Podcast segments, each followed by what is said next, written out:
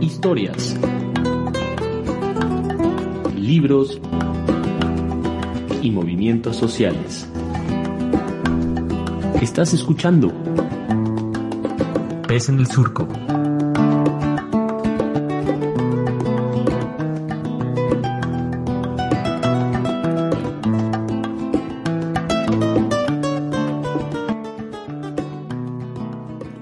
Tal amigas, amigas, amigos? Bienvenidos a este programa Pez en el Surco. Soy Oliver Froling y aquí conmigo, como siempre, en la cabina virtual está Nayeli Tello. Naye, ¿cómo estás? Hola Oliver, pues bien, bien, aquí con un poco de gripa, pero muy contenta de volver a coincidir contigo en, en estos micrófonos.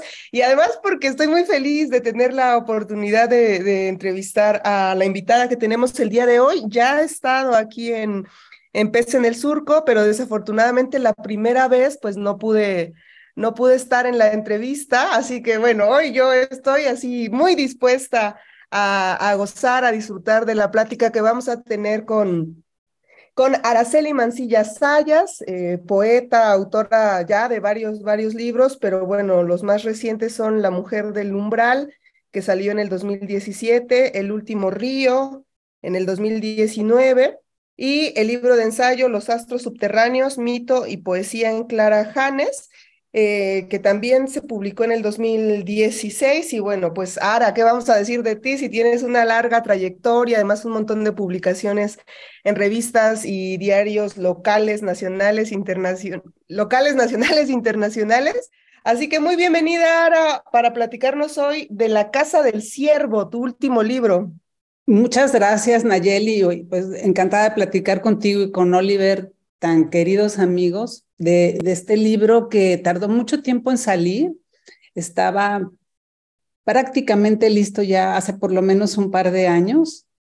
Eh, y bueno, también tuvo un desarrollo largo y estoy eh, muy contenta de que haya salido y además en una colección muy bonita de la Universidad Autónoma Metropolitana, una colección eh, que se llama Molinos de Viento y que fundó el escritor Carlos Montemayor este, hace en, en su momento. Me, me comentaba Fresha Cervantes eh, cuando platicaba de la historia. Entonces, pues la verdad es que haber eh, escogido mi libro para que pudiera estar dentro de esta colección para mí pues, fue, fue muy lindo, una muy, muy grata sorpresa cuando me lo anunciaron, porque yo había dejado el libro allá en la, en la UAM y no pensé que tan rápido iba a obtener la respuesta de su edición. Así que después de un largo periodo está en, nuestras manos la Casa del Ciervo y me da mucho gusto. Espero que lo hayan disfrutado, que, que les haya dicho cosas, perturbado un poquito o no, ¿verdad? Porque un libro provoca muchas cosas, no siempre buenas, eh, en el mejor de los sentidos. ¿no? Bueno, sí, pero cosas importantes, ¿no? Generalmente es un buen libro, ¿no? Saca como una reflexión, una respuesta igual efectiva, este, emocional, ¿no? Entonces, pues, bienvenida a Araceli, ¿no? Pues ya, somos, ya nos conocemos desde hace mucho, pero platícanos de qué trata este libro. Mira, es un libro que trata muchas cosas, eh, pero básicamente es eh, el viaje de un personaje femenino en eh, su nueva casa. Se descubre este personaje viviendo en la cornamenta de un ciervo y ese es como el punto de partida para un largo encuentro con lugares, personas, para una conversación muy singular con el propio ciervo, que es un animal que tiene muchos momentos y que pues eh, quienes lean el libro encontrarán en la figura del ciervo, en, este animal tan importante para tantas culturas, este, pues, un simbolismo posiblemente, ¿no? Eh, he tenido comentarios acerca de qué puede significar el ciervo en, en este poema o en la imaginación de quien lee eh, el libro, ¿no? De, acuerdo a su experiencia. Y en mi caso puedo decir que apareció de pronto este animal con su personaje Y bueno, toda experiencia de escritura, sabemos, tiene un componente de experiencia, pero también eh, muchas veces de fantasía, ¿no? De, de el, el, impacto de algunas situaciones que no siempre son conscientes o casi nunca son conscientes. Entonces, así surgió este libro, surgió este personaje hablando, hablando largamente, y es un libro que consta de 35 eh, fragmentos en los cuales hay versos muy largos, no son, no son versos cortos y es, me parece muy, muy narrativo. No sé mm. cómo lo encontrarías tú, es de Nayeli, pero... Pues a mí me, me, gustó mucho, ahora a mí me, me pareció un libro como que es una invitación a la contemplación también, ¿no? Lo, lo, lo miro muy contemplativo, muy introspectivo también, Mm, y, justo por ahí queríamos hacerte la, la siguiente pregunta, ¿no? Que, que nos cuentes un poquito como, yo siento esto, ¿no? Que es como introspectivo, que, que narra varios momentos también de vida, pero un poquito cuál era el momento en el que tú escribiste este libro y que te lleva también a esas reflexiones, ¿no? A esa contemplación. A mí me parecen algunos... Em, versos y fragmentos bellísimos, ¿no? Porque imaginar cómo va alguien en la cornamenta del, del ciervo, ¿no? Viendo el mundo también y relacionándose con, con, con, el animal, pero al mismo tiempo hay otros momentos que me, que me parecieron muy potentes, que, que son las pisadas del ciervo, ¿no? Y cuando hablas de cómo se va a romper la cotidianidad, ¿no? De la hojarasca con esas pisadas. Entonces, como platícanos tantito como cuál era el momento de tu vida en el que estás como en estas contemplaciones, ¿no? O, que te hace llegar a escribir desde este lugar, ¿no? Sí, cuando, cuando aparece eh, el personaje, pues fue un momento de una vivencia personal muy interesante porque eh, yo eh, sentía que pues por fin podía vivir completamente sola y a mis anchas, pero en lugar de ser algo eh, tormentoso, no digo que fácil, pero en, lugar de ser algo tormentoso, no, fue fácil, pero fue muy aleccionador, fue una época de mucho aprendizaje, eh, muy profunda porque eh, justo sucedió eso, que me di cuenta que importante es vivir solo, eh, digo, siempre tienes alrededor a, la gente, ¿no? Pero digamos, en, una, en un espacio tú solo te permite, creo, tener esto que tú comentas, una, una introspección, muchas veces un detenerte. Y esa, esa fue la experiencia personal por la que atravesé yo por primera vez, casi podría decir en mi vida, yo vivía absolutamente sola y esa experiencia me, me permitió como meterme en, en eso que me estaba diciendo este personaje. Es como, fue como un canal en el tiempo porque cuando creo que te, cuando te detienes puedes entrar por caminos de la memoria o de la invención que no no sospechas, ¿no? Aunque yo he escrito poesía desde hace mucho tiempo, esto fue distinto porque fue como entrar en un viaje, ¿no? Y, ver que había un hilo y que había un, recorrido muy largo. Y creo que solamente el, silencio y el, estar en un espacio contigo mismo te permite eh, eso, o al menos en mi caso, ¿no?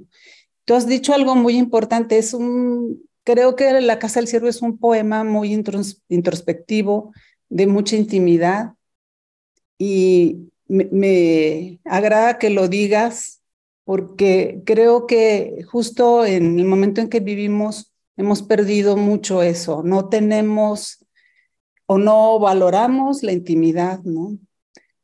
La tenemos, pero no la valoramos. Creemos que no hay nada. A veces le tenemos miedo a, ese, voy a estar solo o sola, ¿no?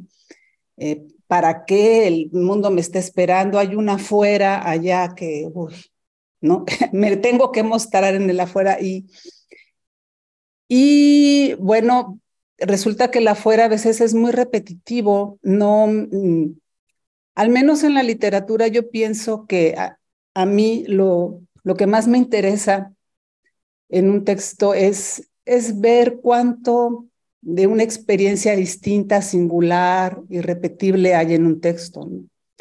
Y creo que eso solo lo puede dar una experiencia interior muy fuerte. Y que hay que tomar eh, el tiempo para seguir esa experiencia.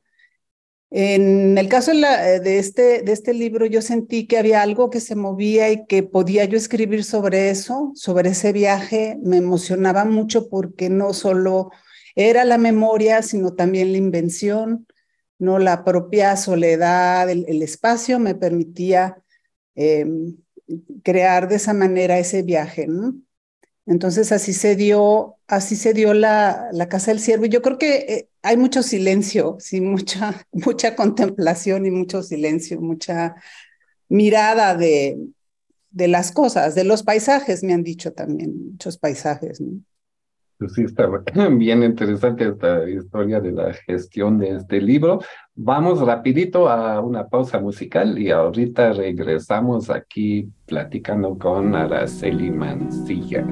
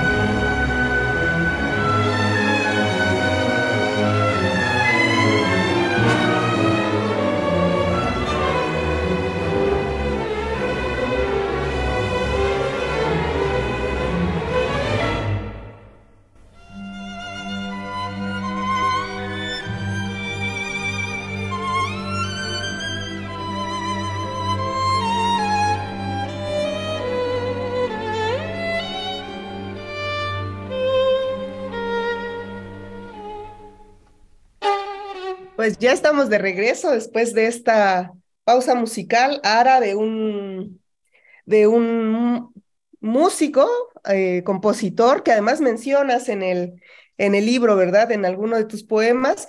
Y bueno, eh, Ara, sin más, pues, porque también creo que va a ser muy bonito escucharte en este programa, ¿por qué no nos compartes uno de los fragmentos de tu libro, La Casa del Ciervo? Bueno, con muchísimo gusto. Nayeli, el fragmento 5 que, que tú por ahí citaste hace poco. Un paraíso es un paraíso y también el infierno es un paraíso poblado de pájaros. Del infierno al paraíso, nada. Un silencio laborioso, pacífico, casi inmóvil. ¿Qué sabe nuestro jardín del paraíso? El leve movimiento del romero, su floración azul, el aroma intangible y aleatorio del jazmín.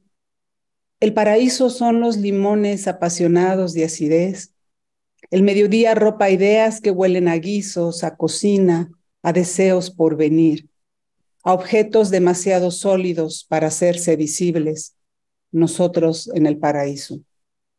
Casi una piedra parece tu estructura corporal. Eres un monolito que camina. En cualquier momento pasarás a ser una estela de Palenque o Monte Albán. Como toda piedra sé lo que vive en mí. Como toda piedra sé que he de quebrarme. Como toda piedra tallada asaltarán mi hermosura y será usada con vileza. Botín de conquista seré para ser descubierto después o nunca. Me enterrarán y apareceré completa, aunque desmembrada, como la Coyolzauqui. En eso estás. ¿Cuánto pasado se necesita para comprender el lenguaje de las piedras? Nuestro paraíso es un infierno que emerge en monosílabos. Bien, bien, bien. Y los significados afilan una guillotina en medio de la alcoba. Caerán nuestras cabezas tan orgullosas de su serenidad, de su sabiduría. Del infierno al paraíso hay un paso marcado por un colibrí que desfallece. Pensé que había muerto cuando lo encontré en la entrada de la cabaña, esperándome. Palpé la joya encendida de su cuerpo, la velocidad improbable de su corazón, e inesperadamente voló. Me avisaba que esto era el infierno, aun si nada parecía anunciarlo, aun si nadie lo notase aún sin ningún cambio, aún sin ningún cambio fuera perceptible, pero lo era, un infierno tramposo que parecía paraíso y nos desorientó. Quizá el descubrimiento sea ese. Voluntariamente pasamos del infierno al paraíso y del paraíso al infierno, de un instante a otro, de un día a otro, de una vida a otra. La conciencia es lo que cambia, siervo, Ahora el infierno pone cara de inocente y las avispas se retiran a descansar como si nada, como si estuviéramos en el paraíso y todo fuera dormir y soñar. Pero tú y yo sabemos lo que acecha, siervo. Conoces ese rumor donde se, se revuelven las aguas. Por eso estás aquí. Vámonos, pues. no, pues no voy a aplaudir porque va a sonar raro en la radio. Es, es yo creo, un, uno de mis fragmentos favoritos, ¿no? Porque ya decías, es un, es un solo poema de 35 fragmentos donde creo que juegas también mucho con, con la dualidad, ¿no? Este, aquí con el infierno y el paraíso, pero no es una dualidad opuesta, digamos, totalmente opuesta, sino somos en algún momento el infierno, en otro el paraíso y, y también el lobo y el ciervo, ¿no? El, eh, que, que, son personajes en la vida de esta mujer que va en la cornamenta, ¿no? Del siervo, pero que dice en, en alguno de los fragmentos, antes mi casa fue un lobo, ¿no? Entonces, platícanos un poco de estas dos imágenes del, del lobo, del ciervo y cómo, cómo la mujer cambia de casa, ¿verdad? Cómo decide este cambio de, de, de animal para, para vivir y también eso, cómo cómo llegamos, ¿no? A este momento en nuestras vidas en el que decimos, pues la verdad es que no podemos definir nada entre bueno y malo, ¿no? Sino somos todo en distintos momentos, ¿no? Qué, interesante esta mirada que, que haces del poema. O sea, que aparentemente hay una dualidad que se expresa en esto que dices, infierno, paraíso, pero en medio está eh, lo que no sucede realmente, ¿no? Y que a veces es inexpresable. Decimos algunas cosas que pueden parecer dolorosas, tristes, pero en realidad hay mucho, no, no lo puedes incluso definir, ¿no? Simplemente nos vamos a los extremos cuando en realidad en medio está la vida. Creo que eh, también eso es parte del poema. Mm decimos esto y lo otro, pero ¿qué? Es que sí, es, hay un infierno, un paraíso, pero en medio está la vida con, con las gamas, ¿no? Y eh, bueno, está el lobo, eh, el ciervo, que en, algún momento em, es casa, pero también es el mismo personaje femenino de alguna manera. Yo lo veo como, podría ser como una especie de nahual o como un animal tutelar, y el lobo que sería como, como el otro, ¿no? Muchas veces nos mimetizamos con el otro, la otra, en muchos momentos de la vida, ¿no? Con distintas personas, ¿no? Eh, pensamos que son nuestro refugio, que son el lugar donde, eh, eh, donde están, es el lugar al que pertenecemos. Y de pronto la vida te dice, no, tu lugar eres tú mismo, ¿no? Como alguien me dijo, ¿no? Sí, e, es cierto, quizá en algún momento está eh, este personaje en el costillar de un lobo, otras veces está en distintos parajes, ¿no? en realidad, eh, el personaje está en muchos lugares, está en la, en, la cornamenta del ciervo, pero se identifica con él. Y pues terminas dándote cuenta que la casa eres tú mismo, ¿no? Tú llevas la casa, vas haciendo el recorrido, construyes, ¿no? Este, también tus dolencias, tus alegrías, eh, lo que te importa, eh, te detienes a ver, ¿no? Entonces, yo siento que la casa del siervo es, es eso, ¿no? Eh, incluso no, no podemos calificar las situaciones, sino simplemente vemos lo que sucede, ¿no? Y, y eso te da para muchas reflexiones. Y bueno, al respecto me gustaría leerles uno de los poemas que no, que, no he leído, no se han publicado, de los poquitos que no se han publicado, este, que es justo el último, que tiene que ver un poco con esta observación tuya, este Nayel, el 34. Dice, siervo, yo te arrastraba hacia cosas que aparecían de pronto con haber estado ahí. Fui la criatura escondida en tu animalidad, compañera quien veías recargada sobre el muro de una escuela. Presencia de tu presencia de aquella evocación que daba el sello de tinta en mi muslo izquierdo, un tatuaje que nació conmigo. Así supiste que era yo. Me recogiste del mar de palabras para ponerme en tu cornamenta. Me ayudaste a acomodar las letras en mi mano, en cualquier sitio. Son tú, dijiste. No les temas. Déjalas ir, dijeron tus pasos al llevarme. Volverán. Y así termina este libro. Y pues creo que tiene que, que ver con eso, ¿no? Con las casas que somos, ¿no? La, de hecho, el, el, libro empieza con una epígrafe de Slav Milos que dice, se los voy a leer. Bueno, voy a terminar con el principio, con este epígrafe. Adelante. El fin de la poesía es recordarnos cuán difícil es ser una sola persona pues tenemos la casa abierta, no hay llaves en las puertas e invisibles huéspedes entran y salen a su gusto. Mm.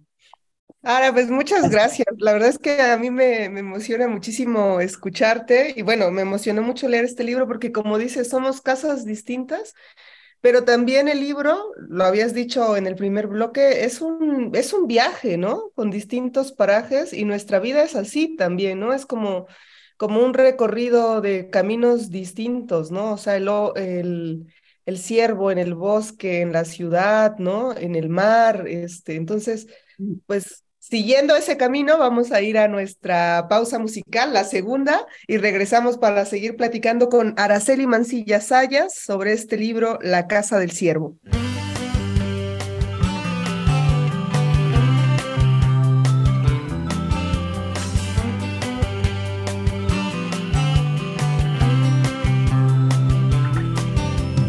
¿Cuándo fue el gran estallido? ¿Dónde estamos antes de nacer?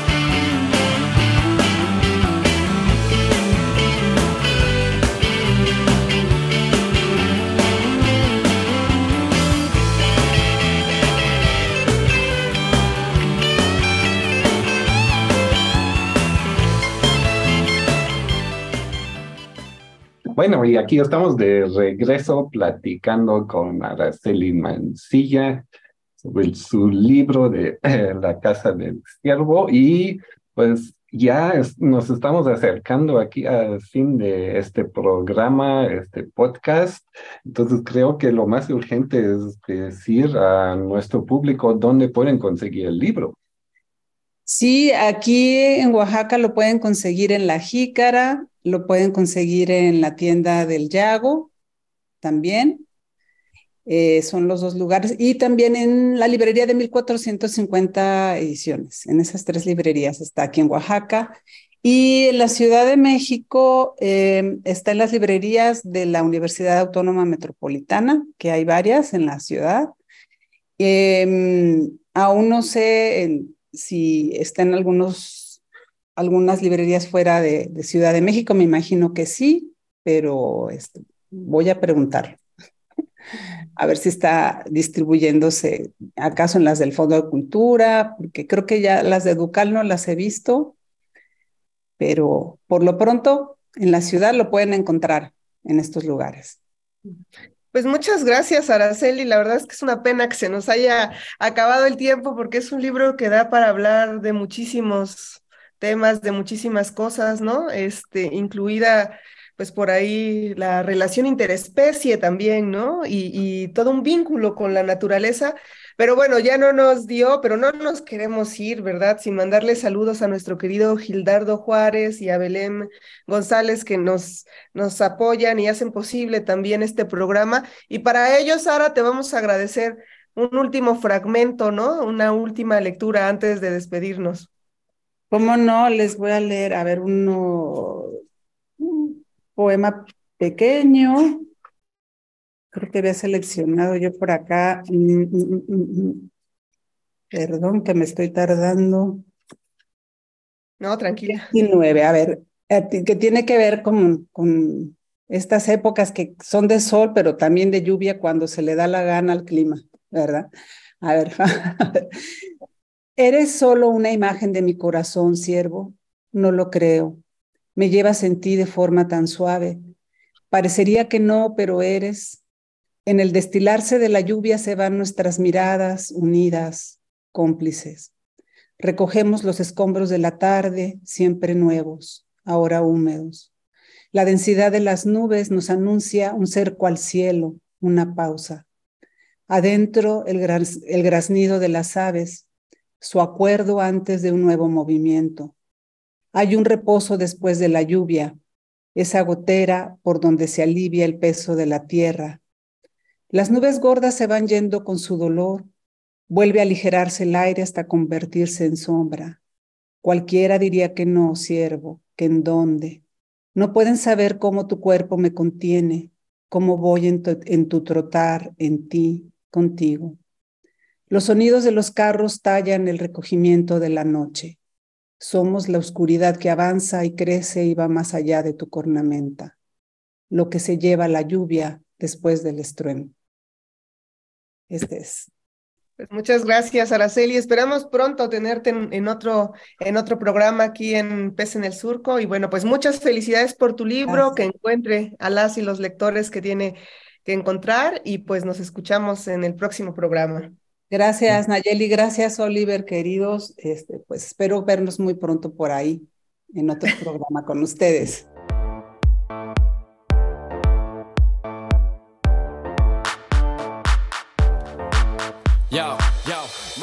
Gracias por escuchar Pez en el Surco. En la conducción estuvieron Nayeli Tello y Oliver Frolin. En la edición, Gildardo Juárez.